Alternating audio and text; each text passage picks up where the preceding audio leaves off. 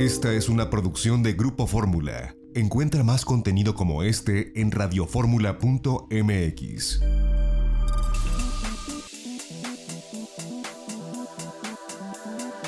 Grupo Fórmula presenta a Mari Carmen Cortés, Marco Antonio Mares y José Yuste.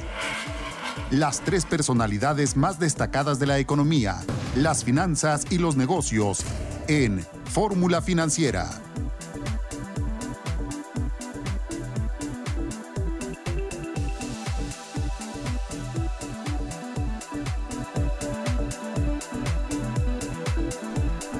¿Qué tal amigos? Muy buenas noches. Ya estamos aquí transmitiendo en vivo desde la Ciudad de México. Es Fórmula Financiera. Soy Maricarmen Cortés y me da muchísimo gusto que nos acompañe.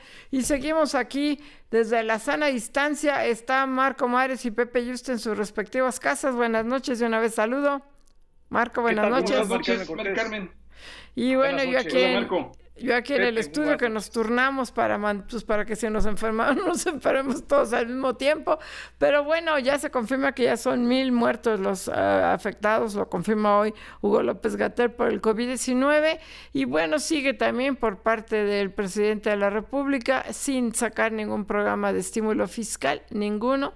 Mañana supuestamente va a haber un programa de rescate financiero energético que seguramente va a ser más de lo mismo, dos bocas, este, todo lo que ya está anunciado y no está ni siquiera invitado el sector privado muy atrás quedado eh, todas estas negociaciones que desde junio del año pasado se hicieron para lanzar este importante paquete de infraestructura energética, de cual creo que ya nomás nos acordamos los medios. Y la buena, Pepe Marco, la inflación, bueno, no sé qué tan buena, pero ahorita lo analizamos, llega a su menor nivel desde 2015, 2.08%, pero llega a este nivel porque la economía está cerrada. Entonces yo creo que no hay nada que festejar. No sé cómo lo vean ustedes. Marco, vas.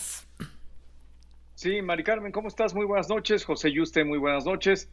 Efectivamente, Mari Carmen, la buena es que bajó la inflación, la mala es que es consecuencia de esta parálisis económica que se ha visto obligada a tener la economía mexicana por el COVID-19 y obviamente lo que nos espera todavía, porque hasta donde se alcanza a ver, todavía faltan por lo menos seis semanas de aislamiento, de acuerdo a lo que a, a las últimas horas se ha venido diciendo en torno a este contagio del coronavirus. Y por otra parte, otra mala noticia es la que hoy está difundiendo Mafre, prevé una contracción del Producto Interno Bruto de México de hasta 12.5% por el coronavirus.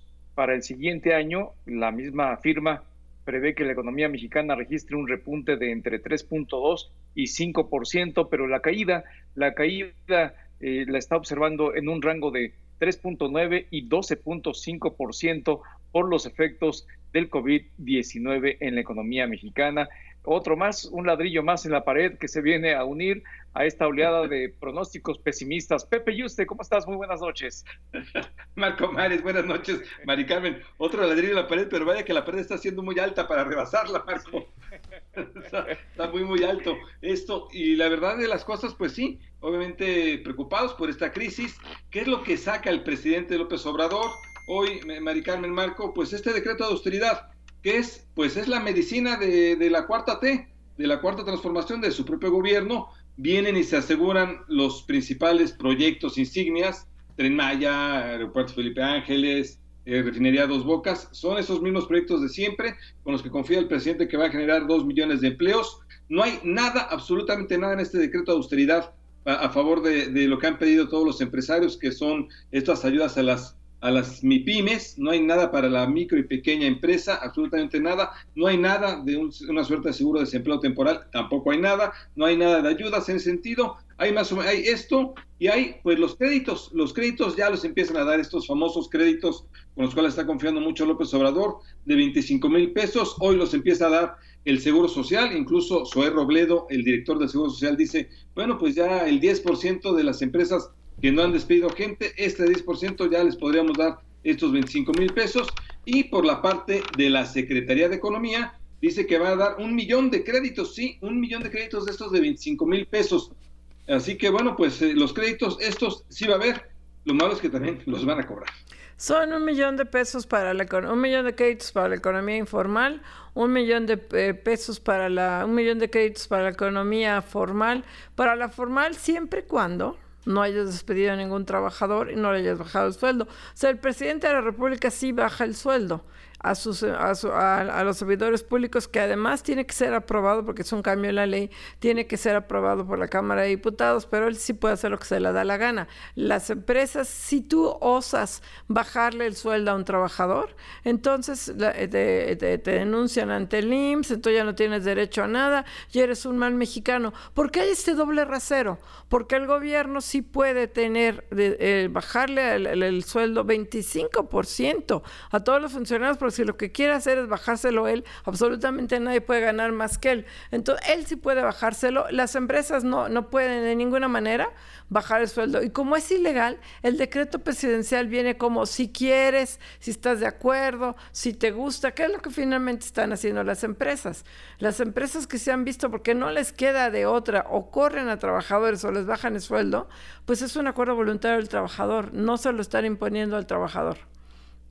Pues sí, la verdad es que es un decreto que está generando una gran cantidad de opiniones contrarias, una controversia muy fuerte respecto de la legalidad de este decreto, pero es un decreto, como tú dices, Mari Carmen, que deja abierta la posibilidad a que cualquiera que quiera respingar, le van a decir, no, pues si es voluntario, es voluntario, nada es a fuerza, y lo cierto es que este decreto incluye 11 medidas 11 medidas, entre otras, el incremento, que, se prohíbe el incremento del personal, que se reduce el salario hasta 25% de los altos mandos de manera gradual y todo ello para enfrentar esta crisis económica que vive México y como decían ustedes también, pues está eh, salvaguardando eh, todas y cada una de las mega obras de este gobierno que pues eh, están en pie y que siguen siendo construidas eh, lo que aquí se puede observar es que se trata de, una, de un recorte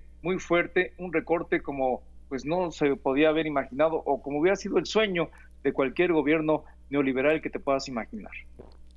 Así es, fíjense que es este, con el sello de la casa, el decreto que está lanzando López Obrador, 11 medidas, pero todas a favor del modelo que ha lanzado López Obrador, como si no estuviera pasando prácticamente nada como si la economía no se estuviera derrumbando. Ahí decía, ya, comentabas, Marco, tú lo de Mafre de 12.5% para abajo. Eh, Mari Carmen decía, eh, además de que no hay ninguna medida en este, en este decreto, nada que aliciente a la economía formal. De verdad que no lo hay. Es más aliciente a la economía informal.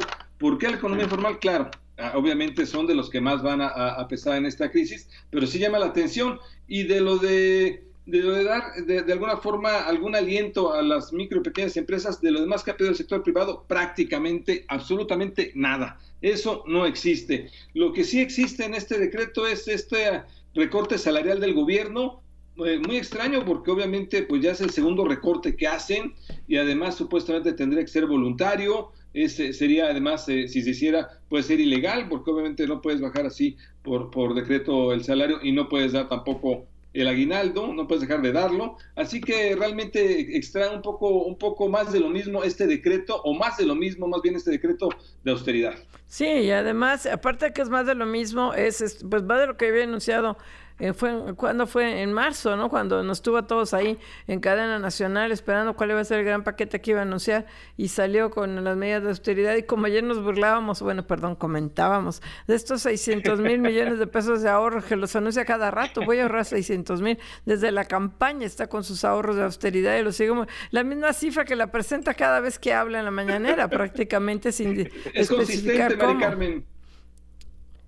¿Perdón? E-, es muy consistente el presidente con esa cifra, aunque le subió 100 mil más. En la campaña eran 500 mil por combate anticorrupción y ahora le suba 600 mil y no te da hoy este precisamente eh, eh, se, hacían las cifras y la verdad parece ser que con el recorte de los salarios solo llegas al 0.57%, ni siquiera al 1% de ese recorte. ¿De dónde va a sacar los otros números?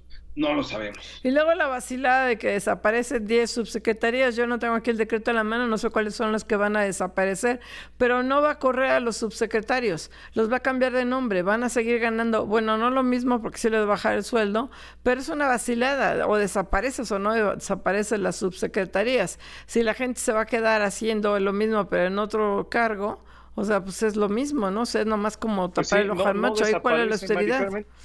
no desaparecen eh, bueno, desaparece el nombre, pero no desaparece el cargo, no desaparece tampoco el salario. Es de, mentiritas, Marco, te dejamos de oír, pero sí es como un ajuste de mentiritas esto de las subsecretarías que además, este, pues, insisto, todo esto tendría que modificar el presupuesto del 2020, entre otras muchas cosas, y tiene que ser aprobado por la Cámara de Diputados. Y la gran apuesta de esto, obviamente, el único contracíclico que hay es que tomen las pequeñas empresas, las informales y las formales que no han despedido, los créditos. Tomarán el crédito de 25 mil pesos a una tasa del 6 al 10%. No lo sabemos, la verdad. Eso, eso es una incógnita, pero es la gran apuesta de este gobierno. Son chiquicréditos a chiquitazas, ¿no? Pero vamos a un, ni tan chiqui las tasas, vamos a un corte, no se ¿Cuánto es la tasa? De 6 a 10%. Anual. eh, chiquicrédito a, tasa alta, vamos a un corte. Un hipotecario te cuesta 10, 11%. Sí, está alta, vamos a un, a un corte. Regresamos aquí a Fórmula Financiera y tenemos en la línea a Jorge Torres, presidente de la AmCham, la Cámara Americana de Comercio. Jorge, ¿cómo estás? Muy buenas noches. Muy bien, Mari Carmen, Pepe, Marco, siempre con el gusto de saludarlos. Aquí estamos, Pepe y Marco, de la sana distancia, yo aquí en el estudio. Jorge, eh, pero bueno, ayer ustedes enviaron un comunicado que me parecía, y además un grupo de, creo que son 327 directores de altas empresas de manufacturas, le enviaron al presidente eh, López Obrador y a la secretaria del Trabajo, y a la secretaria de Economía, y creo que también a Marcelo Ebrard, una carta en la que le piden que se homologuen las, ah, sobre todo los que, lo que se consideran eh, industrias este, prioritarias, porque necesitan mantener las cadenas de valor en América del Norte y si en un país es prioritaria una, prioritaria una industria y en el otro no, y en una se abre antes y en la otra no, se va a generar severos problemas de suministro y el riesgo de que pues, las empresas de Estados Unidos o las de Canadá busquen a otros proveedores que no sean los mexicanos. A ver, cuéntanos. Sí, como no, Mari Carmen. E, ese documento tenemos conocimiento del mismo y eh, independientemente de que estamos en total favor y alineados no lo emitió el American Chamber, sin embargo, lo importante es que estamos justamente buscando ese mismo objetivo. Como recordarán, eh, dada la contingencia sanitaria, tanto Estados Unidos como México, de manera independiente y soberana y autónoma, hicieron un listado de las actividades que consideraban esenciales para la continuidad. Y ese listado en Estados Unidos y México fue diferente. Eh, la diferencia principal fue que en Estados Unidos el criterio que se utilizó es que todas aquellas empresas ubicadas en ese país que tenían importaciones o exportaciones o comercio internacional se consideraron como esenciales. El criterio en México fue diferente, fue un criterio más sanitario.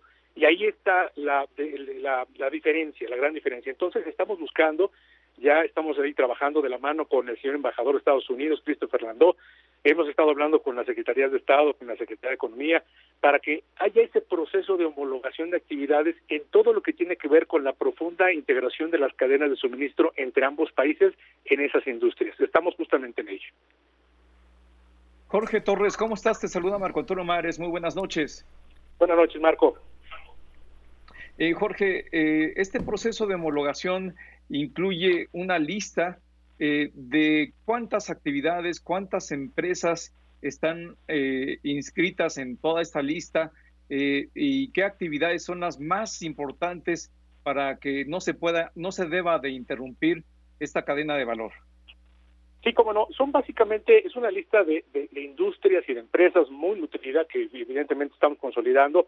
Sin embargo, eh, te puedo compartir que son 16 categorías que fueron las que se emitieron ¿no? por parte del gobierno de Estados Unidos, eh, de la Agencia de Seguridad Cibernética e Infraestructura, que es parte del Homeland Security, ¿no? Y nosotros tenemos esta lista que estamos ahí consolidando eh, a través de un diálogo, que la verdad quiero rescatar, destacarlo, muy abierto, de mucha disposición con el gobierno federal a través de la Secretaría de Economía, de Relaciones Exteriores, para poder entonces eh, proponer estos planteamientos. Y básicamente no tiene que ver con que un sector más es más importante que el otro, realmente es empatar las empresas y los sectores que hoy en día tienen esa gran diferencia, que allá están activas, que aquí no, para que esa, em, eh, esa conexión que tenemos a través del suministro de mucho producto que sabemos que se intercambia entre ambos países no pare y de alguna manera respetando el marco de las medidas sanitarias que sabemos que son muy importantes, sí contribuir a que no reactivemos la economía hasta después del 30 de mayo, sino que paulatinamente, de una manera coordinada y con esta homologación, vayamos empezando en ese, en ese camino. Así es, Jorge. Te saluda José Yuste. ¿Cómo estás? Bien, Pepe, muchas gracias. Quiero saludarte. Oye, Jorge, sobre este tema, en el tema sanitario en particular, obviamente habrá procesos que requieran también homologarse sanitariamente eh, al, mismo proceso que se está haciendo en Estados Unidos. ¿Esto se está viendo? ¿Cuáles serían los sectores, por ejemplo? Sí, todo el, todo el sector que tiene que ver con elaboración de medicamento, de material de protección, eh, de equipo personal, ¿no? que tiene que ver con toda esta contingencia, en el caso de México sigue activo, eh, se considera como una actividad esencial, no solamente en términos de las empresas americanas que son parte de AmCham que están en México y exportan, sino que también con una responsabilidad muy importante de poder eh, contribuir a la distribución de esos productos en México para justamente pues, ser parte de la solución de eh, esta contingencia que estamos atravesando, ¿no? Entonces esa esa esa industria, ese sector, ese clúster sigue siendo una actividad esencial en nuestro país. Oye, pero entonces no solamente la industria aeroespacial y la industria automotriz, estaríamos hablando de una amplia gama de industrias que exportan.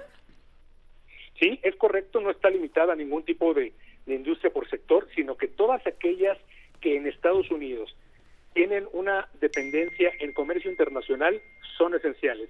Y como tienen una dependencia con muchas empresas, no solamente americanas, no solamente eh, de, American Chamber, sino mexicanas instaladas en nuestro país, que son proveedores de materia prima, de producto terminado, de producto que ha sido transformado de esas empresas, es que estamos trabajando en un eh, plan para que paulatinamente, de una manera coordinada, se vayan reactivando y entonces esa cadena de suministro que tenemos integrada entre, entre ambos países, pues siga su marcha.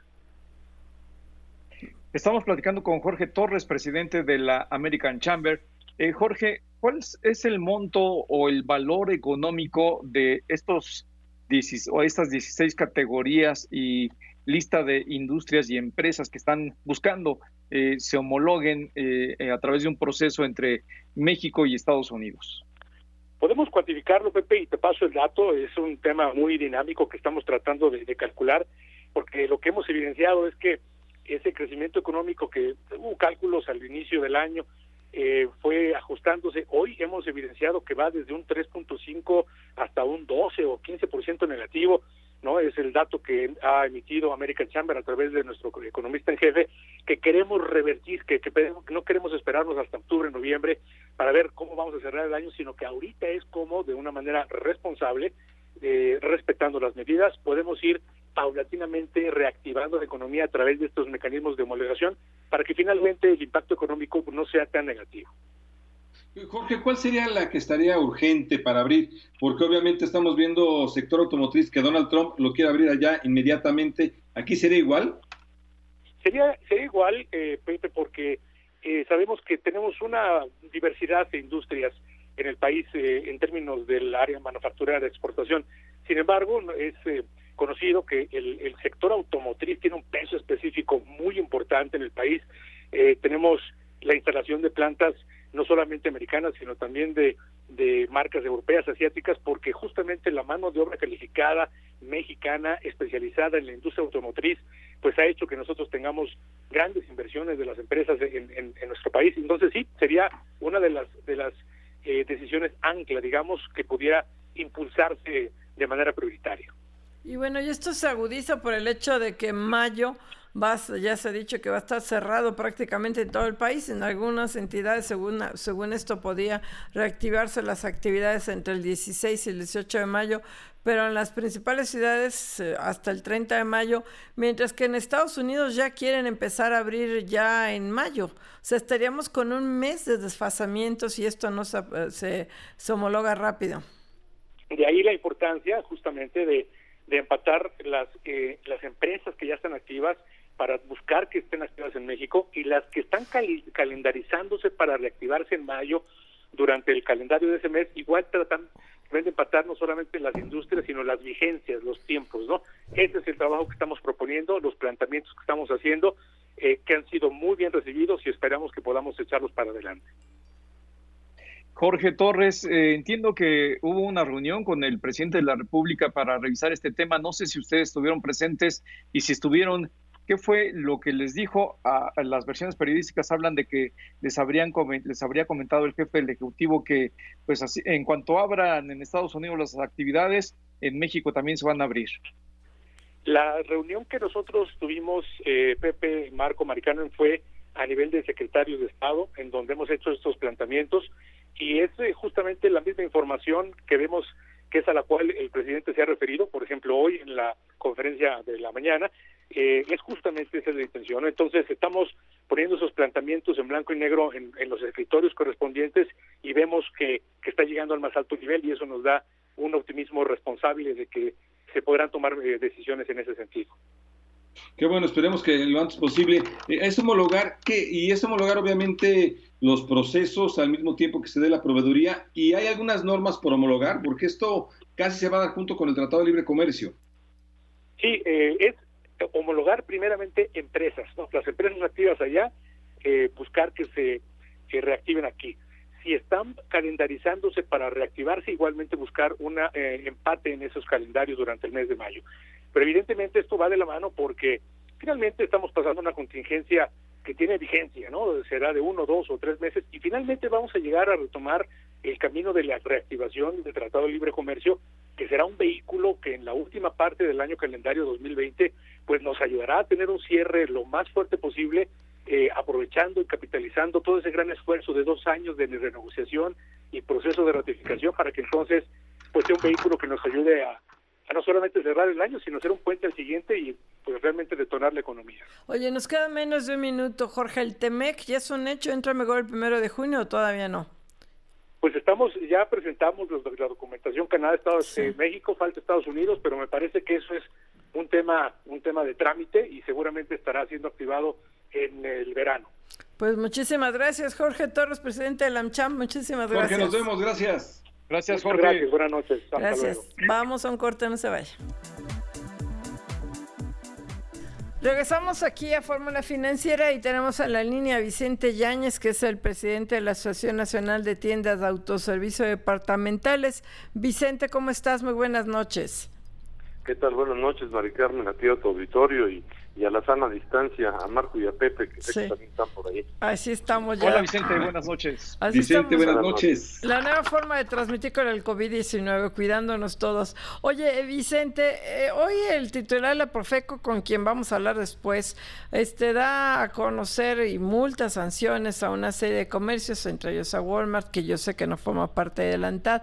Lo que me preocupa y quería checar contigo, Vicente, es que, bueno, no necesariamente en los comercios en las tiendas asociadas a la ANTAD, subió el huevo o subieron algunos productos, el gel antibacterial, las toallitas desinfectantes que no hay en ningún lado, pero no necesariamente las eh, subieron porque las empresas las estén acaparando o porque quieran que suba el huevo, la leche, o lo que sea, sino porque no había. Esto obedece a oferta de demanda. Este, a ver, platícanos un poco sobre este tema. Mira, este, y empiezo, empiezo por el final, que me parece que es la parte importante. Estamos viviendo en una economía de mercado, en una economía de mercado pues, los, precios se rigen, como tú bien dices, por la oferta y la demanda. Sin embargo, yo te quisiera comentar, y tú, nos conoces de muchos años, los asociados del ANTAF, pues se consideran como los agentes de compras del consumidor y ellos ven por sus clientes. Para una cadena lo más valioso es tener un cliente y un cliente que repita, que regrese contigo porque le estás presentando una propuesta de valor en precio, en calidad, en limpieza, en oferta, en promoción, en cercanía, etcétera. Y, y, las cadenas, el adquirir un cliente, lo cuidan mucho. No van a hacer una ganancia con un, con un tema de estos coyunturales y, y lo hemos demostrado durante muchos años en los fenómenos meteorológicos que se dan en, en las diferentes plazas de la República, en el que, en el que bueno, no porque hubo un huracán o tal van a subir el agua, van a subir el precio de las cosas. Las cadenas no ganan haciendo eso, no es la ganancia de corto plazo, es la ganancia de largo plazo y es sobre todo sirviendo al cliente. Entonces ninguno de ellos lo hace con esa finalidad. Eso sí lo vemos en otros mercados, inclusive van y compran las tiendas para luego revenderlo en otro lado, pero yo no me voy a meter con esos temas y esos son temas que Profeco precisamente debe de debe de atender. Nosotros con Profeco hemos tenido una extraordinaria comunicación antes y ahora la tenemos también durante la crisis. Este el interés bueno es el mismo, como te comentaba, velamos por los derechos del consumidor, por nuestro cliente, también es cliente de, de la Procuraduría del Consumidor y bueno, beneficiando su economía y poniendo a su disposición la mayor cantidad de productos de la mejor calidad, variedad y al mejor precio posible. La asociación se mantiene en comunicación y coordinación con Profeco para realizar acciones conjuntas en beneficio de los consumidores. Siempre lo hemos hecho y tenemos una extraordinaria relación con ellos. Cuando ha habido algún tema, pues las cadenas lo corrigen, son miles de, de, productos los que llevan las cadenas, puede haber errores, eh, se subsanan los errores y siempre, por supuesto, para beneficiar para beneficiar al consumidor. De lo que tú me comentabas, pues es un, es un, es un ex asociado de ANTAD que no está en ANTAD y la verdad no conozco los detalles ni hablaría del tema porque pues no es socio nuestro. Y lo sé. Claro, Vicente, ¿cómo estás? Te saluda Marco Antonio Mares, muy buenas noches. ¿Qué tal, Marco? Buenas noches. Vicente, y hablando de lo que sí te corresponde como dirigente gremial de la ANTAD, eh, exactamente ¿Qué es lo que está pasando hoy ante esta contingencia sanitaria? ¿Cómo están actuando en el sector que tú representas para responderle precisamente a, los consumidores sin dejar de competir, porque pues eh, aunque sean un gremio, pues todos son competencia. ¿De qué manera están llevando adelante esta competencia eh, sin demérito de eh, pues tener todo el cuidado posible para que no haya abusos en contra de los consumidores. Mira, mira, Marco, lo hemos platicado y también al, al, transcurso de los años también eh, eh, lo hemos dicho y creo que no hay un sector más competido en la economía de nuestro país que este. Es uno de los sectores que compiten, por supuesto, por por esa misma cartera del cliente y compiten pues con una propuesta de valor, con con, con, darle servicio, con darle atención y con tener ese cliente repetitivo. Y qué bueno que tengamos esta intensa competencia en este sector porque ha servido pues para mejorar la cadena de distribución, para mejorar la propuesta de valor al cliente.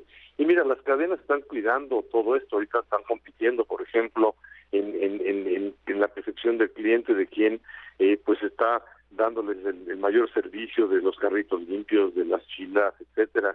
Y eso lo seguirán haciendo y por supuesto que yo les comentaba a ustedes la vez pasada y estamos reforzando mucho ese concepto. Las cadenas están eh, pues teniendo una cadena de alivio primero por lo más cercano que tienen. Lo más cercano que tienen son sus colaboradores, los empleados directos e indirectos. En los empleados directos pues son los grupos vulnerables, embarazadas, adultos mayores, etcétera. Ya se fueron a su casa, están en su casa, están eh, tranquilos por ahí, las cadenas los tienen, los tienen ahí, inclusive algunos que no son empleados como los empacadores voluntarios adultos mayores, algunas cadenas les hicieron programas mixtos con los clientes, etcétera, de forma tal que no se estén exponiendo. Entonces lo primero es atender a tu gente, que son tus clientes. El segundo tema que están teniendo mucho cuidado en atender son a los proveedores pymes. Saben que los pymes tienen sobre todo ahora un problema eh, pues de liquidez, etcétera, y están haciendo las cadenas todo lo posible por apoyarlos, por ayudarlos, para que estas empresas puedan sobrevivir durante la crisis y puedan seguir siendo sus proveedores. Entonces están atendiendo, están cuidando a sus proveedores, sobre todo los pymes.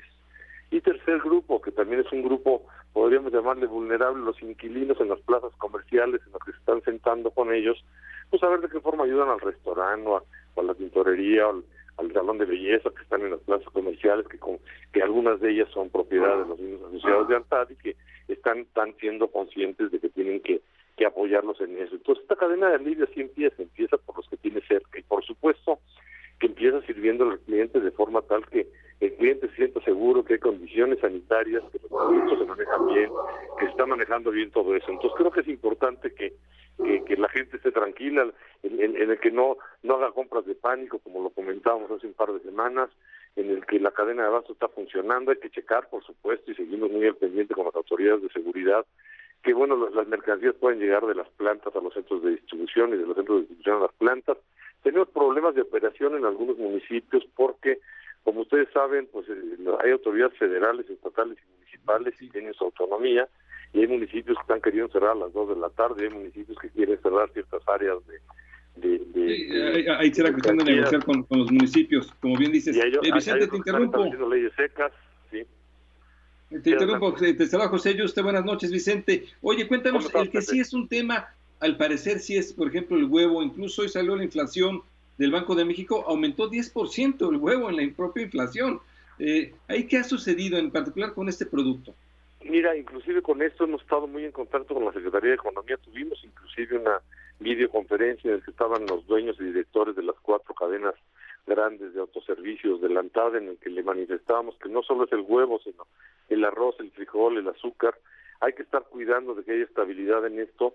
Eh, la Secretaría de Economía, por supuesto, tiene los mecanismos para medir y ha estado muy al pendiente de esto. Lo del huevo nos reportan que es estacional, eso se va a corregir en una semana y están conscientes y al pendiente de esto. Y también lo están por si tienen que abrir cupos para que pueda, pueda, no vaya a faltar el frijol, el arroz, que son importantes y son temas en los que estamos trabajando muy de cerca con la Secretaría de Economía semanalmente se le están enviando reportes a la Secretaría de Economía de los niveles de inventario para que pueda eh, cuidar esto y sobre todo que, que bueno se puede establecer que haya por supuesto garantía en el abasto creo que es lo importante en una en una en una emergencia como la que estamos ahora que estemos tranquilos los consumidores de que vamos a la tienda los productos hay que cuidar la seguridad vuelvo a repetir hay que cuidar que que se homologuen que es lo que hemos estado pidiendo que podamos homologar las condiciones porque eh, si en un municipio tienes que trabajar de una forma, en un estado de otro, es muy complicado para las cadenas de eso. Ha habido algunos cierres arbitrarios de algunas tiendas por parte de autoridades locales, las autoridades federales están tomando nota y van a ver qué, qué pueden hacer, pero bueno, estamos trabajando eh, pues por, para servir al consumidor. Y hay absurdos que, como tú decías, que en algunos municipios, en lugar de ampliar los horarios de operación de las tiendas de autoservicio, los quieren reducir, con lo cual se va a concentrar más la gente en los horarios en lugar de espaciarlos. Hay en otras donde te obligan, o sea, como que cada tienda está matando a las pulgas a su forma. En algunas tiendas te obligan a formarte, a guardar la sana distancia. Te están, dice y dice a través de un altavoz que solamente entra una persona de la familia.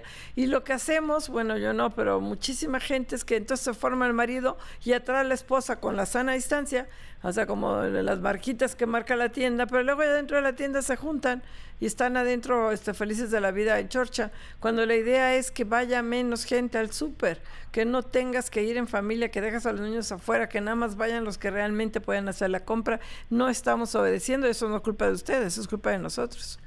Así es, Mari Carmen, y de repente pues también quieren multar a las cadenas. Por eso puedes controlar, como tú bien decías, el que vayan entrando la cantidad de gente que debe de entrar. Eh, estamos trabajando con eso, estamos eh, tratando de ver con la Secretaría de Economía de qué forma ellos pueden homologar criterios del número de aforo, por ejemplo, les proponíamos que, que fuera una persona en función del número de metros cuadrados, que eso se usa en algunos países, o hay una fórmula más práctica todavía, que es lo que tiene la licencia de funcionamiento, pues al 50%, ¿no? Si tenía 100 personas autorizadas con la licencia de funcionamiento, bueno, pues que 350 para guardar esa distancia. Y eso se está tratando de hacer, pero como bien tú decías, hay algunos municipios que quieren cerrar pasillos completos, entonces si cierras pasillos, vas a generar concentración en los pasillos en los que en los que no quieres generarla. Entonces, sí, ahí sí, este, eh, sí, le estamos pidiendo a las autoridades federales y ojalá que por aquí también en tu programa nos escuchen. Sabemos que nos están ayudando, pero que pues nos terminen de ayudar en que se homologuen los criterios para que los aforos, las tiendas abiertas, las categorías de tiendas, cuáles son las esenciales y cuáles no, porque todavía sigue habiendo discrecionalidad en ese tema en algunas autoridades, pues tenemos que tener claro que podemos, este, cómo vamos a operar, porque si no, sí resulta muy difícil estar operando en un marco incierto. Pues Vicente Yañez, presidente de la ANTAD, te agradecemos. Muchísimas gracias por la entrevista. La entrevista, Vicente, gracias. Adiós, Vicente, gracias. Y la, semana que entra haremos unos foros, lunes, martes, miércoles, ya te enterarás. Sí, ya, ya nos llegó la invitación, suena muy interesante para el diálogo nacional. Mejor tenemos nuestro foro el martes a las 5 de la tarde, espero que nos puedan acompañar. Ahí estaremos. Gracias, Vicente. Hasta luego, gracias. Buenas noches.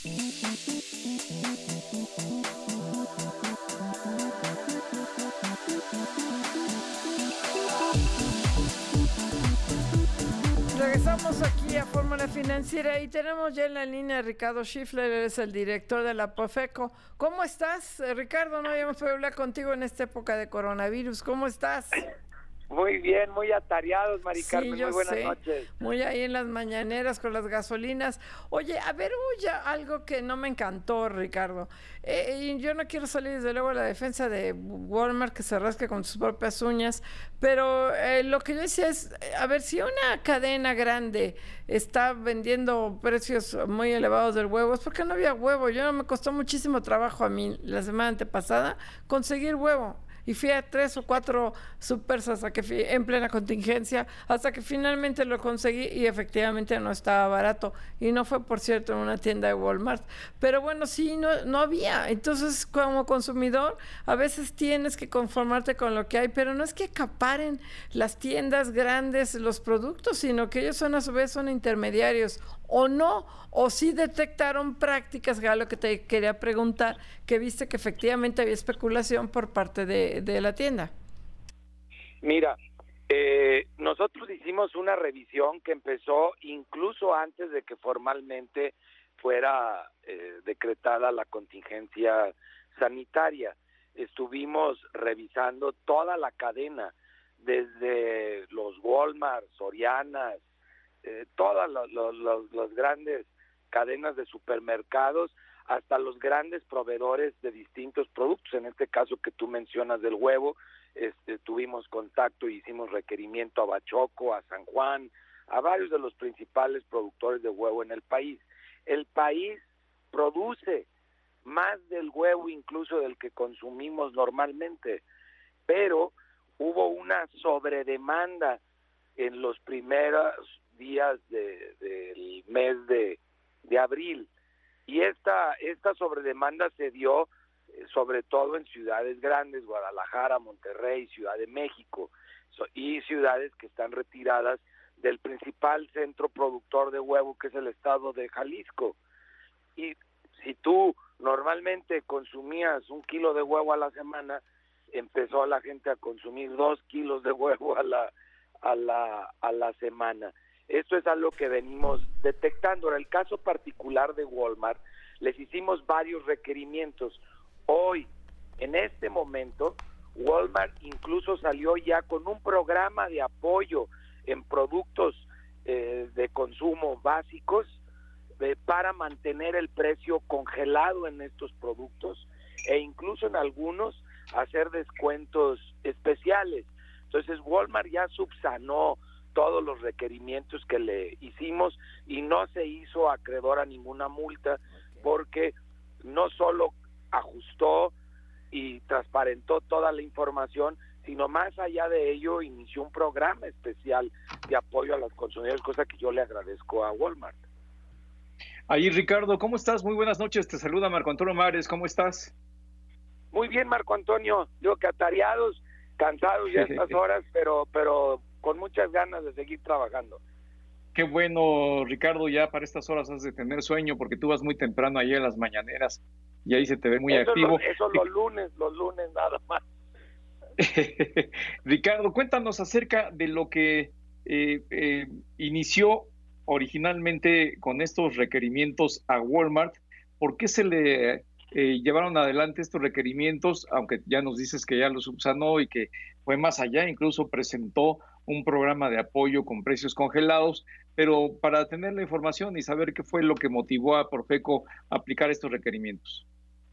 Mira, lo, lo que hicimos fueron medidas preventivas que iniciaron ya hace, pues, ya poquito más de dos meses viendo lo que estaba sucediendo ya en, en Oriente y luego en Europa, eh, nosotros eh, teniendo la experiencia como institución de lo que había sucedido con, con, la influenza en el 2009, eh, nosotros empezamos a hacer requerimientos a las grandes cadenas y a las farmacias también de importantes de cadena en el país sobre ciertos productos en los que habíamos tenido detectado incidencia de aumento de precios o acaparamientos en el 2009, previendo que no se fueran a repetir los mismos fenómenos y que afortunadamente no se han repetido. Los productos que han aumentado de, de precio, que, que sí los hay, por ejemplo el arroz, son productos que se importa gran cantidad de ellos.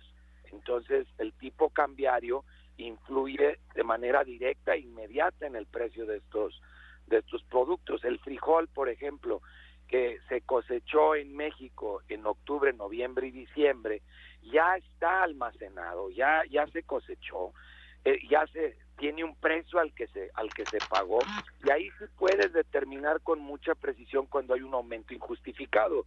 Eh, y en el arroz, pues si hemos tenido un, un tipo cambiario que se ha movido en contra del peso 30%, pues el arroz eh, habrá subido un 30%.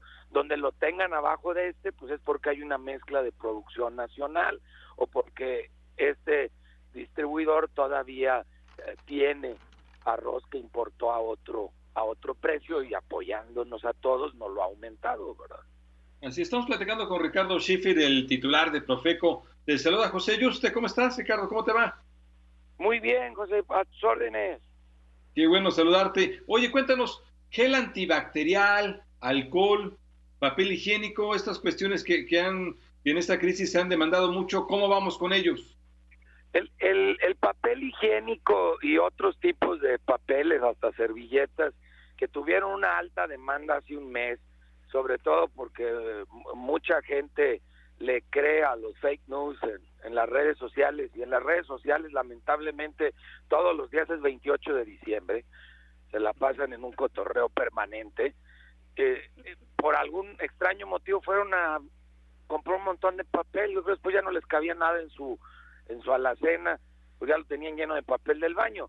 Ahorita que regresan a, la a las tiendas y ven que sí hay papel y vuelven a ir y ven que sí hay papel, pues ya no compran de más, que es en donde se genera un problema en el mercado por la rapidez de la demanda en un ritmo de sobre demanda más allá de lo de lo de lo normal, pero el precio y el abasto de papel del cual México es productor muy importante, pues entonces ya el, eh, está estabilizado. En el caso del alcohol y, y del gel, que el 70% del gel es alcohol, todavía estamos batallando un, un poco, eh, menos eh, que hace unos días, porque el gobierno, a través de SADER, el gobierno federal, hizo una gran compra de melaza de, de caña de azúcar, que es la base para la producción del alcohol y a su vez, como te mencioné, después del gel. Entonces, estoy seguro que en muy pocos días vamos a ver una estabilidad ah, en el precio ya del, alcohol y del gel.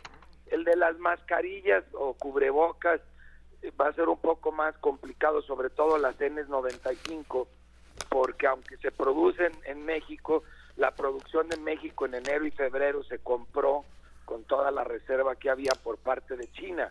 Ahora China vuelve a producir, pero pues nos lo está vendiendo en dólares y, con el tipo cambiario, pues ya los cubrebocas pues ya en el mercado difícilmente van a bajar a los precios que tenían antes. Un cubreboca nos estaba costando entre 80 o 90 pesos y ahorita está entre 120 y 140 pesos.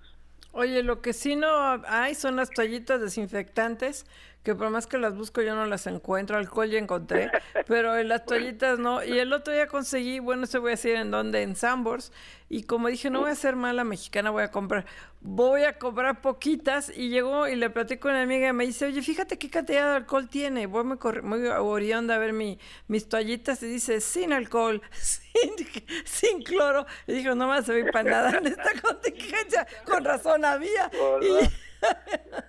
Pero no hay, no hay toallitas. Lo, que pasa es que hay una marca muy demandada que, tiene, su, el Lysol, sí. El Lysol en toallitas o el Lysol en spray, en cuanto sale de la planta, lo distribuyen de inmediato y así como llega a, a los anaqueles se vende. ¿Por qué? Porque la gente está buscando esa marca en específico pero pero el mismo pero es que no hay ni patito o sea no hay ni, ni, ni, churrumais o sea no hay nada que se sirva la que yo compré no tenía alcohol casi me desmayo cuando me di cuenta vas, vas, a ver un abasto ya muy pronto con esta compra de melaza eh, que, se hizo. Qué bueno qué bueno. Ricardo eh, cuáles son desde tu punto de vista los productos de mayor preocupación para Profeco en esta contingencia Mira, estamos monitoreando muy de cerca productos en los que México es superavitario y, en los que en consecuencia no debe de haber aumentos injustificados al precio, como es el caso del frijol, el caso del, del huevo, de la carne de, de, pollo, a excepción de la pechuga, porque comemos más pechuga, los, los pollos nomás tienen dos, y, y luego ya en ciertas plazas preferimos la carne de la pechuga al resto del pollo, pero el pollo completo, eh, los muslos, las pospiernas, eh, son, son productos que estamos cuidando, a igual que la tortilla, porque somos superhabitarios en maíz blanco, de que no tengan aumentos porque no tienen por qué tenerlos. El frijol debe estar en un promedio de 32 pesos kilo, yo lo he llegado a comprar mucho más abajo de eso. La tortilla en 15.50 el pues kilo de tortilla en tortillería y 11.50 en, en tiendas de, Pues Ricardo, ya te dejamos dormir. Muchísimas gracias, Ricardo. Siempre diré titular de Profeco. Gracias. gracias. Ricardo. Gracias a ustedes. Un fuerte abrazo. Igualmente. Vamos un corte.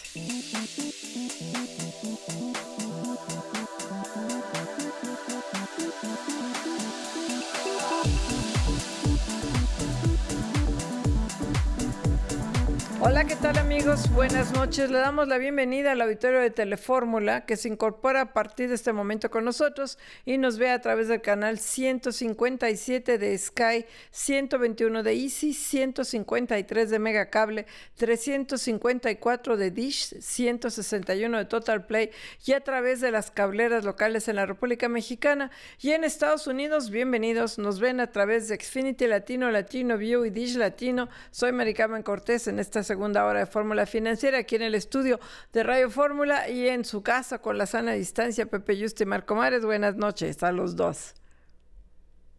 Muy buenas noches. ¿Qué tal? ¿Cómo estás, Marcano Cortés? Muy buenas noches. Hoy, bueno, y rápidamente, antes de pasar con Jorge Zúñiga, que reportó del Grupo Fórmula, que está ahí con la llegada de un nuevo avión de insumos procedentes de China, la inflación 2.08 en la segunda quincena de abril, la más baja desde creo que 2015. Es una buena y mala noticia. Buena porque le va a dar margen al Banco de México para seguir bajando las tasas de interés. Mala porque esta baja inflación se debe a la contracción económica. No estamos vendiendo no hay actividad económica y bueno, menos mal que en ese contexto la inflación va a la baja. Marco. Así es, Mari Carmen Cortés. Esa es eh, eh, básicamente la descripción correcta. Hay que agregar también la disminución de los precios de energéticos y productos agropecuarios. Y este descenso en la inflación, lo positivo es que va a permitir que el Banco de México continúe con su con el recorte a su tasa de interés de referencia, que el próximo 14 de mayo tiene prevista su próxima, próxima reunión y muy probablemente tenga ese margen para continuar en esa tendencia. Pepe Yuste, ¿cómo estás? Muy buenas noches.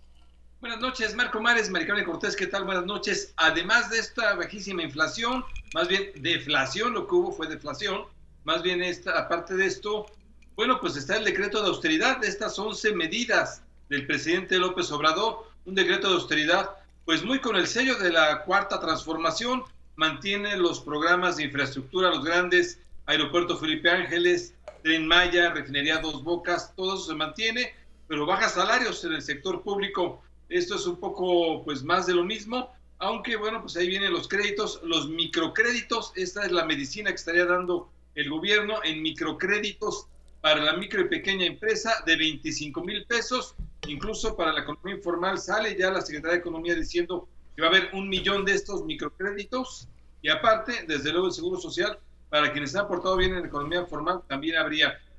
Cualquiera de estos son de 25 mil pesos. Y bueno, ya tenemos a Oscar Zúñiga, el reportero del Grupo Fórmula en la línea. Oscar, ¿cómo estás? ¿Estás en el aeropuerto? Cuéntanos, buenas noches.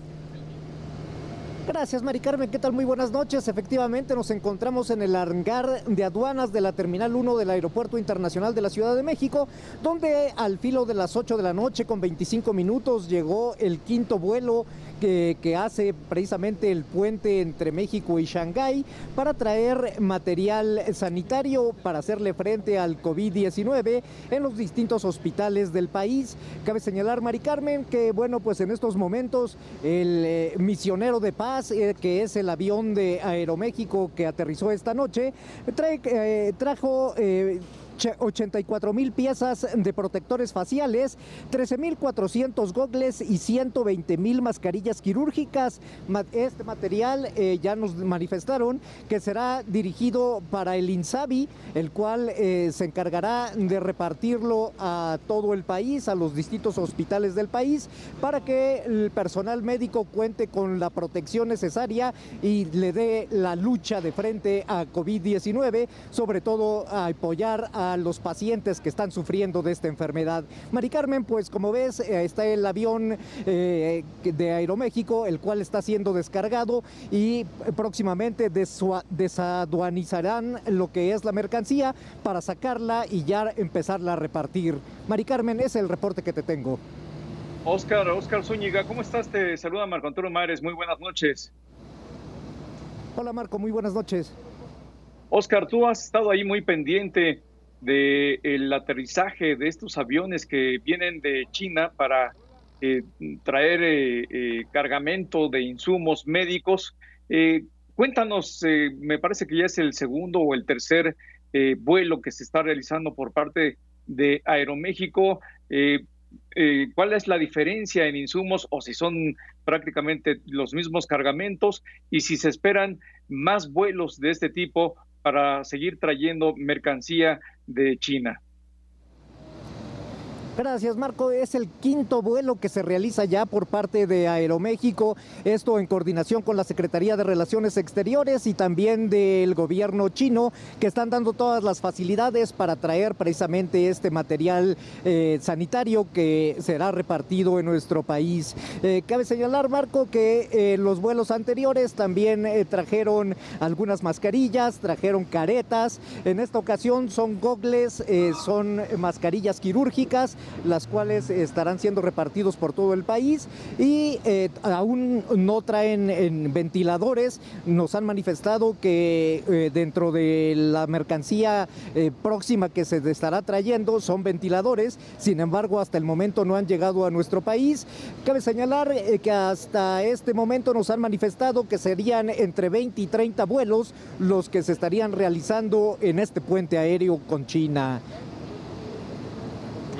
importante, Oscar. Te saluda José Yuste. Buenas noches. Hola José, ¿qué tal? Muy buenas noches.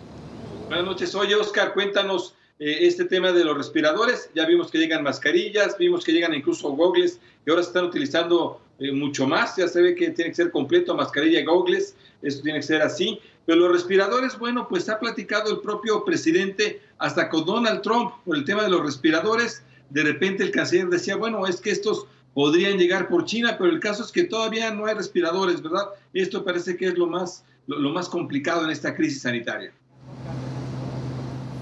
Exactamente, todavía no llegan los respiradores, eh, sin embargo nos han manifestado que eh, serán en los próximos vuelos cuando se estará eh, embarcando precisamente este tipo de mercancía. te quiero comentar que solamente en un vuelo de este tipo entran entre 10 y 12 respiradores, por lo que, bueno, pues se espera que sean dentro de los últimos vuelos que se estén realizando la traída de este tipo de materiales, José pues te queremos agradecer mucho, Oscar Zúñiga, como siempre tu reporte. Ya te vas a hacer un experto en esta llegada del material quirúrgico desde China. Pues estamos aquí al pendiente, Mari Carmen. Muchas gracias. Gracias a ti, Oscar Zúñiga. Y bueno, pues hemos cubierto, bueno, hemos que hemos ha cubierto Oscar todas las llegadas de los aviones, pero nos toca casi siempre a esta hora de fórmula financiera. Por eso me incluyo en el hemos, porque nos ha tocado aquí varias de las llegadas de estos aviones. Y bueno, qué bueno que esté yendo más material este, en torno a las mascarillas. Se están ya consiguiendo mucho. Sí, se insiste mucho que las, estas N95 se deje para el personal de salud. Y por favor, yo quiero de verdad hacer una no sé ni cómo llamarlos a los hijos de que golpean, que atacan, que insultan a los enfermeros, a las doctoras cuando ven a alguien vestido de enfermero. Qué poca progenitora tienen pues porque están jugando la vida en beneficio de nosotros. Con sus palabras, la, verdad es que son unos imbéciles los que hacen esto. Esa es la palabra que debemos utilizar. ¿no? ¿Cómo va a ser que aquí en este primer frente que está combatiendo el coronavirus, que están, que están jugándose la vida para que los demás estemos sanos y salvos, cómo es que a estos se les empieza a, agredir de esta manera. La verdad es que es lamentable y tiene que ver yo creo que con un tema obviamente cultural, social, pero desde luego educativo, de que no estamos viendo que realmente lo que vale la pena son en este caso a, esto, a este equipo médico, desde luego primero con, con doctoras, doctores, enfermeros, enfermeras, en fin, realmente todos ellos que es lo más valioso que tenemos en este momento. La verdad es que se trata de un ejemplo de la magnitud de la estupidez que puede alcanzar en algunos seres humanos, porque se trata de la primera línea en esta guerra que se está librando a nivel mundial en contra del coronavirus, las enfermeras, los médicos, los doctores, todos los eh, responsables de la salud de esta eh, eh, que, están enfrentando esta pandemia mundial deben de ser respetados y, en ninguna parte del mundo se había visto algo como lo que está pasando en México. Desafortunadamente nos estamos distinguiendo y nos estamos distinguiendo por este tipo de absurdos. Y bueno, y antes de irnos, que nos queda un minuto antes de irnos al corte, 4.42 millones más de solicitud y apoyo por desempleo en Estados Unidos suman ya 26.5 millones. La buena noticia es que va a la baja la solicitud de empleo en Estados Unidos. Oye, son 25 millones es el 20% de, de desempleo en Estados Unidos. Es elevadísimo, no se había visto desde la Gran Depresión, solo para que veamos el tipo de crisis. Así de grave es y así de grande los programas de apoyo allá, ¿eh? Para frenar el desempleo. Vamos a un corte, no se vaya.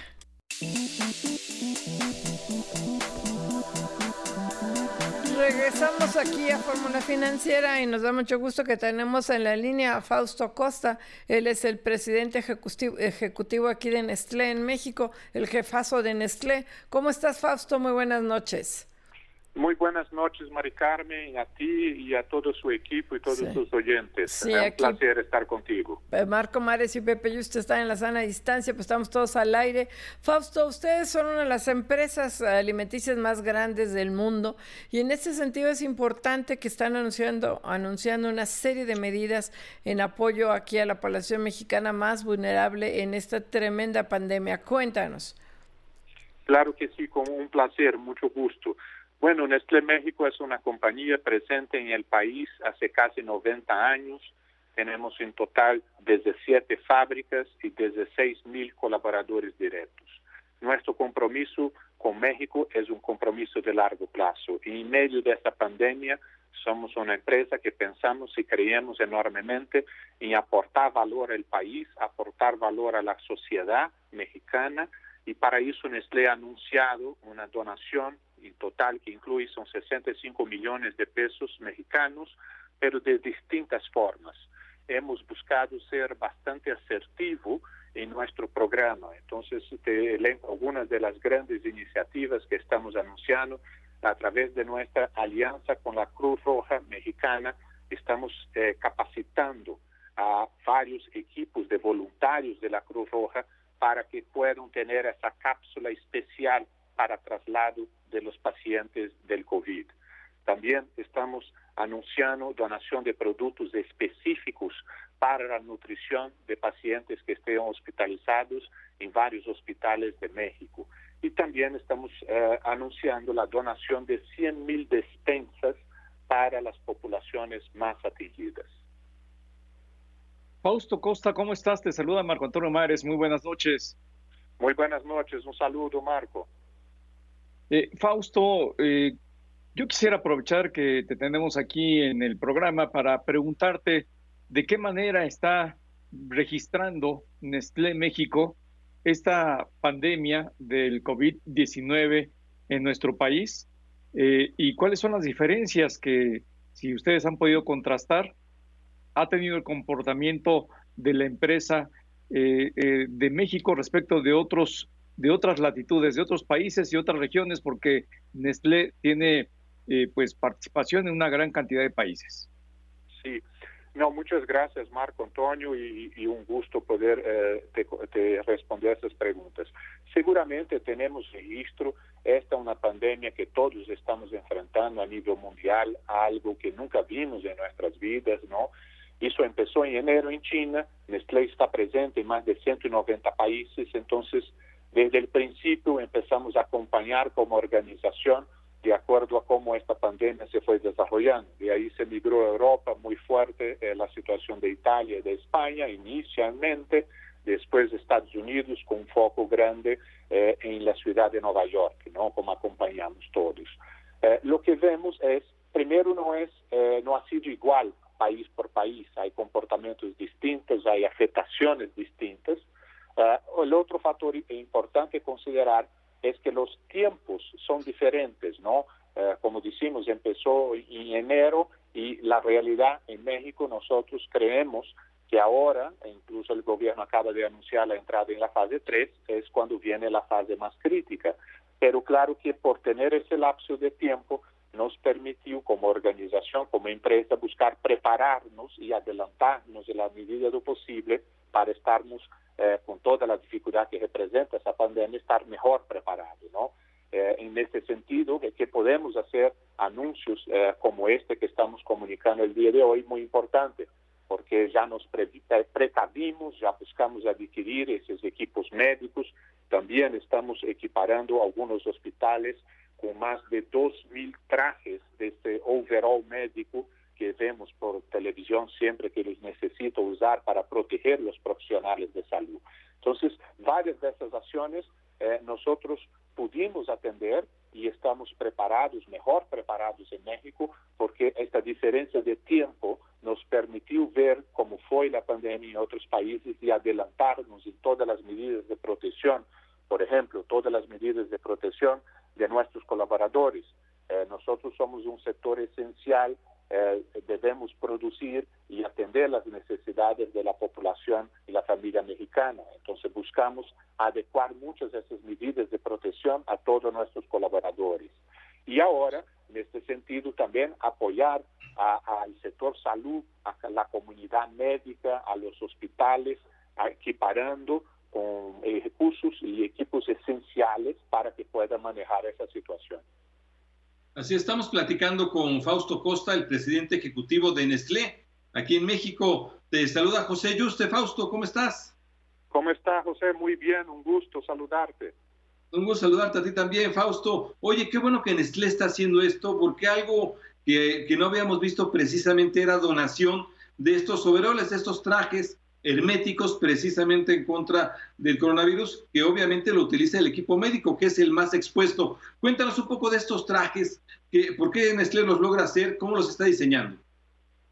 Sí, te comento. Eh, la realidad, nosotros, como decimos, buscamos nos adelantar, trabajamos de la mano con distintas instituciones para poder identificar la principal necesidad. Y a través de estos contactos de estas instituciones, como las la Cruz Roja Mexicana, que nos pidieron, nos dijeron, mira, nosotros tenemos más de 100 equipos de rescate que pueden ir buscar un paciente que está enfermo, que está en una situación crítica y hacer un traslado, pero no tenemos los equipos adecuados. No tenemos eh, estas, uh, como se llama, esos tubos ¿no? Uh, de aislamiento, esa cámara de aislamiento que permite transportar el paciente con seguridad y que permite a los profesionales de salud se cuidaren también. Entonces, nosotros a través de todos esos contactos buscamos con las distintas autoridades, también participamos fuertemente de la red hospitalaria, tenemos también apoyo al Instituto de Nutrición, al Hospital Infantil Federico Gómez y varios otros. Estamos hablando de más de 12 hospitales hoy en México que estamos trabajando juntos y ayudando al sector salud. Y en este sentido, un tema de mucha conciencia que la población tiene que tener y ahí pido ese espacio para reforzar la importancia de protegernos y cuidarnos de todos los profesionales de salud. Esta es una crisis donde los profesionales de salud son lo más importante. Tienen que estar protegidos, tienen que tener los equipos correctos, tienen que estar cuidados para que puedan atender a, a la contingencia y atender de la mejor forma a la población. Esto también es un aprendizaje de otros países donde muchos profesionales de salud eh, no, no pudieron dar la atención adecuada. Entonces, en ese sentido, un pedido a todos que apoyemos, que ayudemos a todos los profesionales de salud en México. Que era lo que estábamos diciendo precisamente hace un rato, Fausto, que son los verdaderos héroes, los que están protegiéndonos, todo el personal de salud. Pero otro tema que me y qué bueno que están haciendo ustedes eso, están anunciando la entrega de hasta 400 mil eh, despensas a sectores vulnerables, aparte del sector salud. ¿Cómo se va a hacer esta despensa? Porque sí tenemos que pensar en muchísima gente que vivía de la calle, no me refiero a que estuviera dormida en la calle, pero que vendían globos, tamales, este, todo lo que se vende en México en la calle y que ahora no está la gente comprándolo y se están quedando sin ingresos. ¿Qué hace? ¿Cómo vas a entregar o cómo va Nestlé a entregar estas despensas? Sí, eh, te comento, Mari Carmen, muy buena pregunta.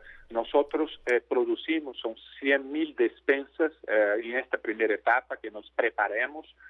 son cajas de productos de Nestlé tenemos entre 15 y 20 productos por caja, entonces una caja bastante bien surtida que queremos hacer llegar a los profesionales de salud que están trabajando en los hospitales, todos esos hospitales conveniados van a recibir esos productos y también a las poblaciones más carentes, ah, más necesitadas. Ahí estamos trabajando de la mano con distintas autoridades, eh, estamos trabajando con la Secretaría de Relaciones Exteriores de México, eh, con la Secretaría de Salud, con el Consejo de Salubridad General y varias otras instituciones de apoyo que Nestlé tiene en su red eh, de contacto en la área social. Además de todas esas despensas que producimos y que estamos entregando a estas familias más necesitadas, también estamos reforzando una alianza que ya tenemos hace 14 años con el Banco de Alimentos de México, donde a través del Banco de Alimentos, de una institución muy reconocida, también muy seria, que hace un trabajo fantástico en todo el país y ayuda a llevar alimentos a las poblaciones más necesitadas por todo el país en la gran mayoría de los municipios. Entonces ahí también estamos reforzando toda nuestra alianza con el Banco de Alimentos. Claro, Fausto Costa, tenemos un minutito, pero me gustaría que nos dijeras ¿Cómo es la selección de las personas, las familias y las regiones que son beneficiarias de esta ayuda que ustedes están procurando? Es a través de las instituciones que tenemos hoy eh, elencadas en nuestra red de contacto social y a través de las instituciones indicadas por los órganos públicos. El caso eh, de la Ciudad de México, del Gobierno de México, nos pasaron una relación de instituciones que ellos tenían la mayor necesidad. Nosotros dirigimos esas despensas directamente a esas instituciones.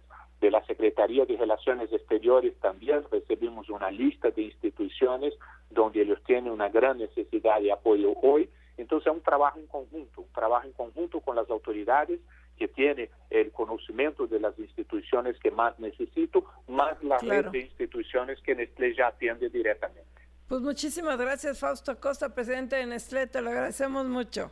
Fausto, gracias. Gracias a ustedes. Vamos rápidamente. Cuídense mucho, ¿ah? Sí. Cuídense mucho. Vamos rápidamente. Gracias. Claro que sí.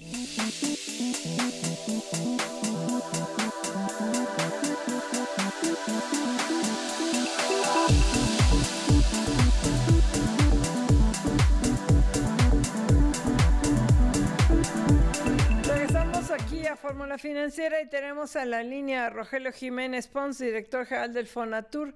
Rogelio, ¿cómo estás? El, tren Maya sigue adelante. ¿Cómo estás? Muy buenas noches. Buenas noches, Mari Carmen. Sí, en efecto, el tren Maya sigue avanzando y hoy terminamos la.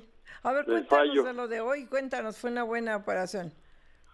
Pues mira, hoy ya terminamos un proceso que inició ya hace meses de la licitación del primer tramo eh, ya se fue asignado, fue un, consorcio conformado por la empresa eh, portuguesa mexicana Motangil y el consorcio chino de las 4C, que es la China Construction eh, Communication Company, que es una de las empresas más grandes del mundo.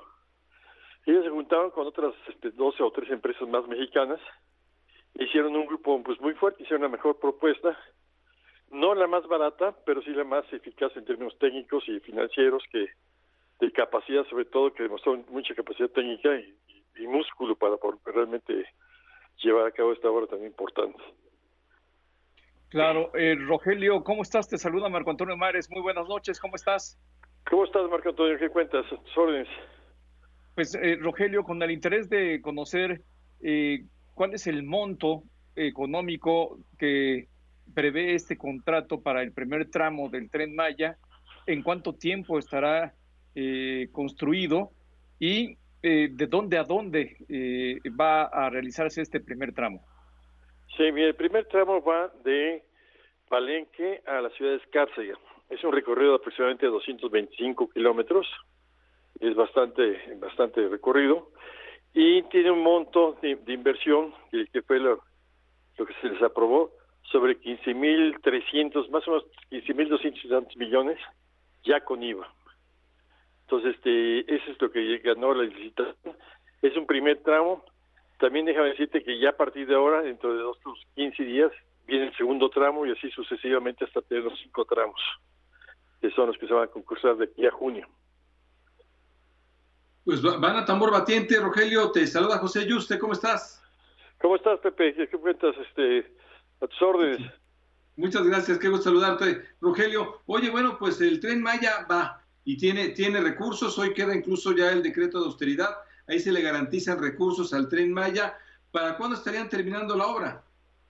Esta obra va a llevar tres años más o menos de ejecución, dos, sí, dos años y medio y tres. Es el tiempo que se, que se ha fijado.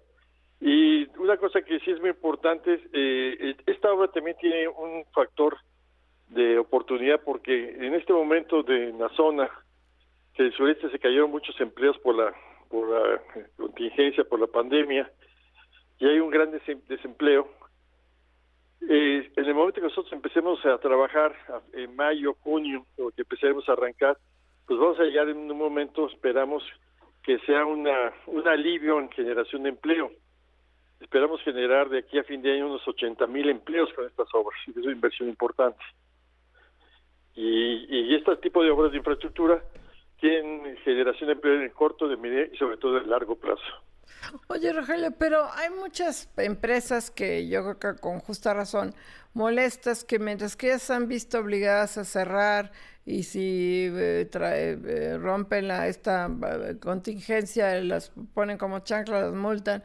En cambio, los proyectos prioritarios en la 4T pueden continuar, sin, me imagino que con sana distancia y medidas, pero son ustedes como unos privilegiados dentro de esta pandemia, porque me refiero al tren Maya y desde luego a Dos Bocas y al aeropuerto de Santa Lucía. Ahí sí no aplica la contingencia. Lo que pasa es que son circunstancias muy distintas. Yo creo que yo he platicado con muchos amigos y colegas que tienen desarrollos aquí en la ciudad, ¿no? Que ellos sí se ven obligados. Y es que es que hay condiciones muy distintas, Maricarmen. En la ciudad pues estás este obligado, todos los trabajadores, todos los albañiles, casi todos llegan por sistemas de transporte colectivo, los sistemas masivos de transporte, ahí son zonas de contacto. Este tipo de obras que se hacen en campo abierto, de mucha distancia, y a través de campamentos. Eh, de hecho, ahorita vamos a empezar a habilitar los campamentos. Eh, acuérdense que todavía no empezamos, ¿no? Pero vamos a empezar, punto que empecemos a principios de, cosa más de mayo, que todavía va a estar la parte rápida. Si nosotros tenemos que tener un, protocolo de seguridad que nos tienen que aprobar la Secretaría de Salud, y si no lo aprueba, pues no empezamos, y aparte vamos de menos a más. Pero sí son situaciones muy distintas. Los campamentos nos permiten tener un control sanitario sobre la gente y esto prevé muchas condiciones que a veces en las ciudades no se presentan por el hacinamiento y cuestiones de ese tipo. Estamos platicando con Rogelio Jiménez Pons, director general de Fonatur. Rogelio, corrígeme si capté mal. Dijiste que se inicia este primer tramo y cada 15 días eh, se irá más o menos eh, avanzando en los siguientes tramos. El total son 300, eh, ahí quiero que me ratifiques o rectifiques el dato, y el monto total que están planeando eh, invertir para el tren Maya. Mira, la inversión total del tren Maya son alrededor de 150 mil millones, ya, ya una vez finiquitado dentro de tres años. Este año estamos estimando invertir alrededor de los, unos 25 más una una serie de obras complementarias, estamos hablando de alrededor de 30 mil millones para este año. Es más o menos la inversión que se va, se va a llevar a cabo este año. El año que entra vienen mayores inversiones porque también viene la adquisición de los de, de riel, viene la adquisición de los vagones y todo lo que es material rodante. En, en sí, en tres años vamos a estar invirtiendo, en tres años y medio, alrededor de 150 mil millones de pesos. Más aparte, inversiones que sí son del sector privado, que son todo lo que son estaciones y los desarrollos colindantes con las estaciones, que son los nuevos polos de desarrollo, las comunidades sustentables, eh, eh, integrales y sustentables que se van a generar en, en torno a las estaciones. Se viene un programa muy amplio de, inversión, tanto pública como privada. Desde luego, Rogelio. Oye, el otro tema, ya usted ya has venido contratando ustedes en Foratur, lo han venido licitando a empresas, eh, bueno, que ven la obra, que están supervisando las obras, el diseño, todo esto, es algo pues sofisticado. No lo teníamos en México, no teníamos realmente un tren de pasajeros, teníamos trenes de carga, no de pasajeros. Estas empresas que vienen siendo son españolas, cuéntanos un poco de ellas, porque hay quien decía, oigan, hubieran contratado al Colegio Mexicano de Ingenieros, quizá, pero tú has explicado que al parecer esto es algo más sofisticado. Sí, desgraciadamente por no haber este, por haber dejado los ferrocarriles hace ya un buen rato, eh, tenemos fácilmente unos 50 años de retraso en, tecnología ferroviaria, particularmente en la parte de, pasajeros. Con este tipo de trenes que no hay en México, trenes de esta velocidad, este, vamos a empezar a generar nuevas condiciones que son eh, pues nuevas y no hay gente, no hay técnicos suficientes. Si hay algunos, hay muy pocos. Las pocas empresas ferroviarias que existen los tienen acaparados, hay gente muy buena, pero están son pocos. Y hemos tenido que recurrir a empresas españolas para que nos garanticen las mejores prácticas de supervisión, de de importación de tecnologías, de que nos están asistiendo. Tenemos también empresas alemanas como Deutsche Bank que nos está asesorando todo el aspecto de operación. En fin, sí estamos dependientes, pero sí lo que queremos es eh, lograr capacitar eh, evidentemente gente mexicana. Este es un programa de capacitación, sobre todo ahora que ya venga la etapa de la cuestión operativa y la compra de, equipos. Tienen que llegar ya con un programa de capacitación para que sean mexicanos los que en el menor tiempo posible ya sean los operadores. Pero mientras tanto sí tenemos que depender de este, ingenieros y técnicos del extranjero. Rogelio, ahora, el problema del tren Maya, que no es problema del tren Maya, sino del coronavirus, es que las expectativas de turismo, no en México, sino a nivel mundial, se han desplomado. O sea, esto es un proyecto que esencialmente busca ser turístico y no tenemos ni la más remota idea. Yo creo que nadie hoy día en el mundo ¿Cuándo se va a acabar? Yo creo que se va a acabar cuando surja realmente una vacuna. ¿Cuándo va a poder reactivarse el turismo? ¿Cuándo, o sea, ahorita están cerradas las fronteras de prácticamente todo el mundo. Y viajar es así como un sueño guajiro. Ya no digas si ahorita Chapultepec, viajar es casi no sé cuándo. Sí, me, yo estoy de acuerdo en todo eso. Inclusive este, una de las obras que tenemos que es muy importante, que es la ampliación de la carretera que va de Cancún a Tulum, pues vamos a tener yo me, me imaginé que vamos a tener condiciones muy terribles porque es una, es una carretera muy muy demandada. Ahorita, cuando, como está la situación, pues prácticamente está vacía esa carretera. Entonces, pero realmente el efecto, cuando ya entre en funcionamiento el tren Maya y todas estas infraestructuras, es cuando va a ir empezando a crecer ya el desarrollo. Yo pues, supongo que en tres años, tres años y medio, ya los efectos del coronavirus ya habrán pasado si bien no todo el mundo será igual, es muy difícil a veces reponer los mercados turísticos, pero esto va a ayudar, esta nueva oferta va a ayudar a muchas cosas. Número uno, inclusive a abaratar muchos de los insumos de la, de la península de Yucatán. Entonces yo creo que sí es oportuno porque esta inyección de recursos va a generar mucho empleo en el corto y el mediano y largo plazo. Entonces imagínate, si, si no hiciéramos esto, dejaremos ahora sí una zona muy importante del país sin la inyección de recursos que pueda levantar la economía.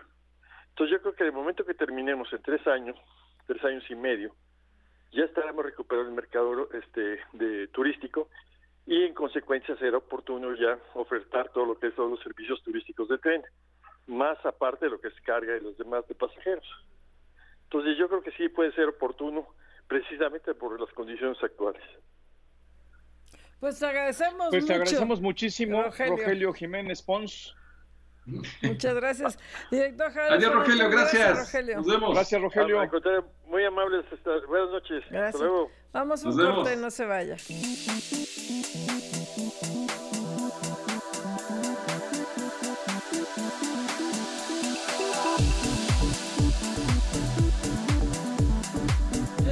Regresamos aquí a Fórmula Financiera. Ya tenemos en la línea a Gaby Siller, ella es la economista en jefe, directora de análisis económico financiero de, de, de Grupo Financiero Base, de Banco Base. ¿Cómo estás, Gaby? Muy buenas noches.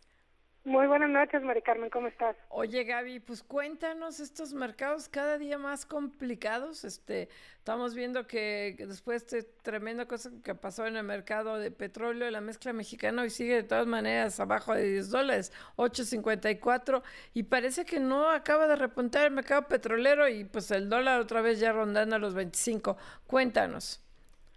Sí, claro. Bueno, pues el día de hoy vimos un ligero repunte en el mercado del petróleo, pero como bien mencionas, todavía sigue en niveles bastante bajos y esto tiene que ver con que pues la demanda por petróleo está baja, que existe todavía una sobreoferta enorme y sobre todo preocupa que la capacidad de almacenamiento en Estados Unidos empieza a agotarse. De hecho, se estima que pudiera ser inclusive la tercera semana de mayo y esto es lo que mantiene bajos a los precios del petróleo, sobre todo pensando también pues en la recesión económica global y que pues seguramente va a persistir esta baja actividad económica todo este año. El precio del petróleo hoy subió ligeramente, típicamente cuando el precio del petróleo sube, el tipo, el tipo de cambio de México cae. Sin embargo, existe una mayor percepción de riesgo sobre la economía mexicana y esto provocó esto. Por el contrario, pues el tipo de cambio subiera hacia niveles de 24.85 pesos por dólar. Y desde el punto de vista técnico, pues también se tiene tendencia al alza y es muy probable que en las siguientes sesiones vuelva a cotizar por encima de los 25 pesos por dólar. Y bueno, en el mercado de capitales también como que debatiéndose entre terreno positivo y negativo y esto tiene que ver con que, por una parte, bueno, pues la tasa de contagios del coronavirus ha bajado, pero por otro lado, pues parece que este medicamento que la semana pasada habían dicho que podría ser efectivo en la lucha contra el coronavirus, pues resulta que, que siempre no, que no salió tan bien las pruebas de laboratorio.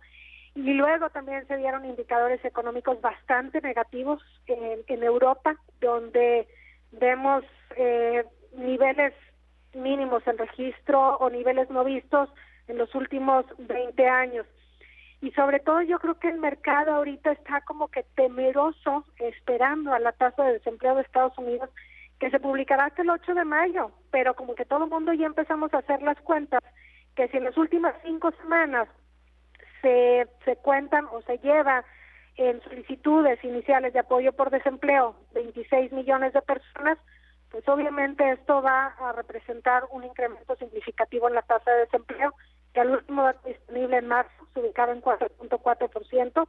Si tomamos no el dato de hoy, sino solamente hasta la semana pasada, pues esto representa un incremento de perdido de 13.5 puntos porcentuales en la tasa de desempleo, lo cual la llevaría a niveles del 18% y a niveles no vistos desde la depresión. Entonces, como que por una parte el mercado así como que medio optimista porque ha bajado la tasa de contagios por el coronavirus, pero por otro lado ya preocupados por todos los indicadores negativos que han salido y específicamente para el caso de México, pues sí una mayor percepción de riesgo y yo creo que esto tiene que ver por la falta de una política fiscal contracíclica que bueno, pues genera la idea que la economía mexicana puede caer en picada este año. Así es, Gaby Siller, ¿cómo estás? Te saluda Marco Antonio Mares, muy buenas noches. Muy buenas noches, Marco. Eh, Gaby, precisamente sobre el tema de México, quisiera yo que nos hicieras un comentario, porque hemos visto cómo se ha venido revisando cada vez más a la baja y cada vez más profunda la caída de la economía mexicana. Casi todas las instituciones financieras han ido aumentando sus pronósticos negativos y ya van algunos hasta en el doble dígito, eh, descensos de menos 10, menos 11 y hasta menos 12%, precisamente porque estiman que si no hay un programa de apoyo fiscal por parte del gobierno mexicano, la caída podría ser muy profunda. Cuéntanos, Gaby. Así es, como bien mencionas, pues eh, nosotros en Banco Base esperamos en un escenario optimista que la economía mexicana caiga 5%. Y esto sería una caída similar a la del 2009 con la crisis financiera de Estados Unidos. En el escenario central, la caída sería del 8%. Y en el escenario pesimista, en donde de plano no hay una política fiscal contracíclica, pues si la economía podría caer este año alrededor del 10% o más, que implicaría también una pérdida de más o menos un millón de empleos. Y esto es eh, precisamente porque, bueno, pues eh, cuando la economía va cayendo, sobre todo pensando que, bueno, a esta crisis sanitaria, económica, pues entró México ya con un severo estancamiento económico, con una falta de confianza por parte de los consumidores y por parte de las empresas, y aún y cuando el coronavirus representa un choque externo, pues necesita algo, ¿no? Como que, que de alguna manera influya, infunda confianza para que siente las bases de una recuperación. Entonces, si no se da una política fiscal que ayude a que no se pierdan tantos empleos, se genera como un ciclo vicioso. Esto es, pues obviamente se pierden un montón de empleos, como lo que estamos viendo ahorita en el sector turismo, en esparcimiento, en preparación de alimentos, etcétera, ¿verdad?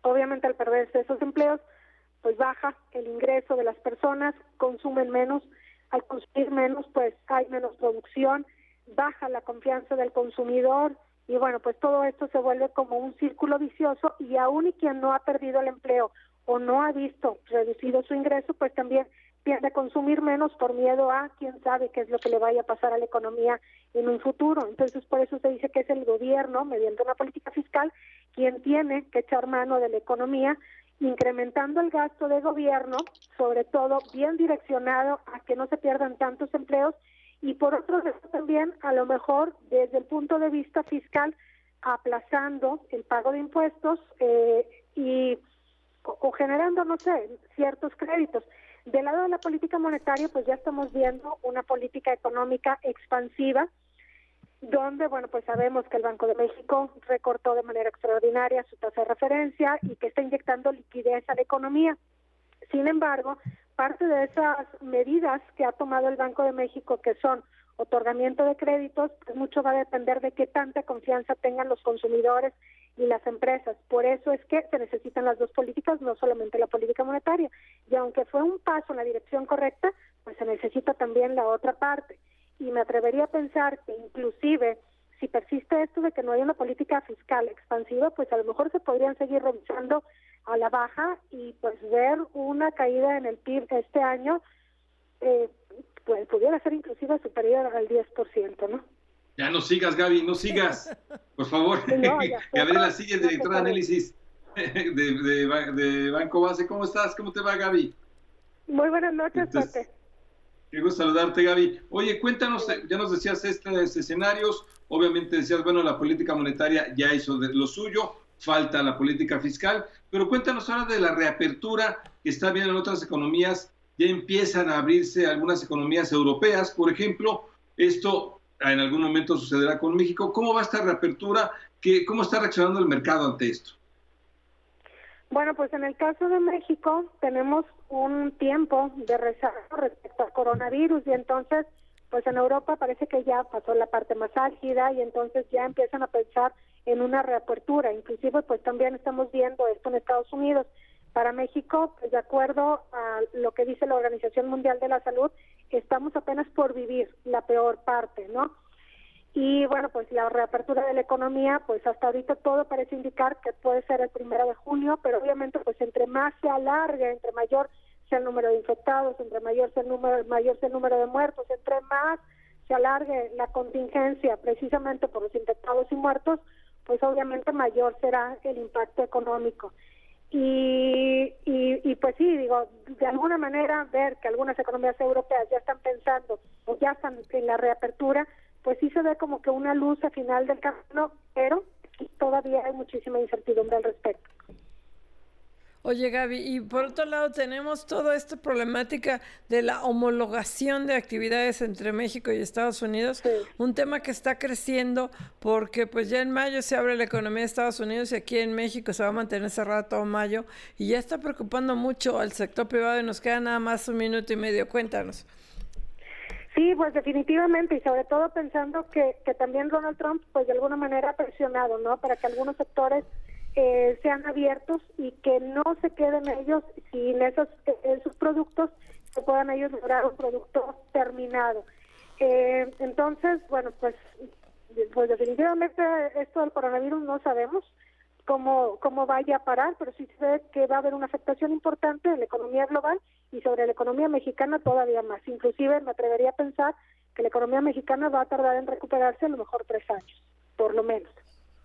Pues te agradecemos mucho, Gaby Siller, este, directora de análisis de, banco, de, eh, económico y financiero de Banco Base. Muchísimas gracias. Adiós, Gaby, gracias. Gracias, Gaby. Gracias. Y bueno, ya nos vamos despidiendo. Primero que nada, los de la sana distancia, Marco Mares, Pepe Yuste. Gracias, Mari Carmen Cortés. Buenas noches, Pepe Yuste. Buenas noches. Muy buenas, noches. Marco, Mari Carmen. Hasta mañana. Gracias. La producción de Diana Cepeda con la asistencia de Cindy Sánchez y de José Juan Rodríguez. En los controles técnicos, Lorenzo Gasca y Álvaro López en el 103.3. Muchísimas gracias. Nos vemos mañana y cuidémonos. Cuídense mucho. Gracias. Mañana. Gracias. Grupo Fórmula presentó a Mari Carmen Cortés, Marco Antonio Mares y José Yuste. Las tres personalidades más destacadas de la economía, las finanzas y los negocios. En Fórmula Financiera.